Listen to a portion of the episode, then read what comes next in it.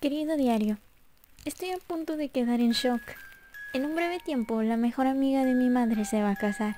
Y es sorprendente. Pensé que era una mujer a la que no le llamaban la atención ese tipo de temas, pero, pues al parecer, el mundo está lleno de sorpresas. El lunes pasado visité la tienda de novias de la ciudad de origen de Catalina, la mejor amiga de mi madre. Pasamos un tiempo alegre mientras visitábamos la ciudad y comíamos muchos platos típicos de allí, pero una de las cosas que más me dejó en suspenso fue la tienda. Permíteme contarte. En la tarde fuimos a visitar una hermosa y grande tienda de vestidos de novia, donde en su exhibición de vestidos principales se encontraba un hermoso maniquí con el vestido más hermoso que hubiese visto en mi vida. Me quedé embobada mirándola. Parecía como si fuera una modelo a punto de posar para una fotografía de su boda.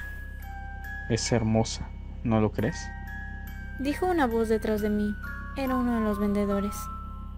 Te deja en suspenso. ¿Sabías que en realidad es una persona real?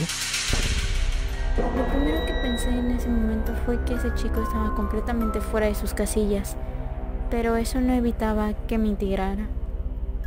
¿Cómo que una persona real? Sí, permíteme contarte. Este maniquí lleva aquí aproximadamente 90 años. Todas las personas se sorprenden al ver su pelo tan real. Su rubor, sus ojos e incluso sus manos son tan realistas que cualquiera que la ve pensaría que es una modelo. Es muy bella. Según lo que sé, hace tiempo la primera dueña, la señora Pascual Esparza, tenía una hija muy hermosa, la cual se había comprometido y como era de esperar, su madre le escogería el más bello de todos los vestidos. Pero trágicamente, unos días antes de la boda, la chica sufrió un terrible accidente. Una araña venenosa le picó y provocó su muerte antes de la boda. Poco después, este maniquí se empezó a exponer en el aparador con el hermoso vestido que alguna vez sería de aquella joven. ¿Estás diciendo que ella es la chica Exactamente. ¿Y sabes qué hizo después? Mm, no. La momificó y esta hermosa maniquí es ella. Fue el último que dijo antes de irse lentamente.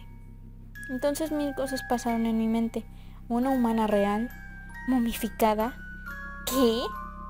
Un silencio incómodo se adueñó del lugar y pareciera como si sus ojos me estuviesen viendo directamente. Sus ojos vidriosos, sus manos tan delicadas, parecía que me fuesen a saludar, y cada que me movía del lugar sentía una mirada sobre mí.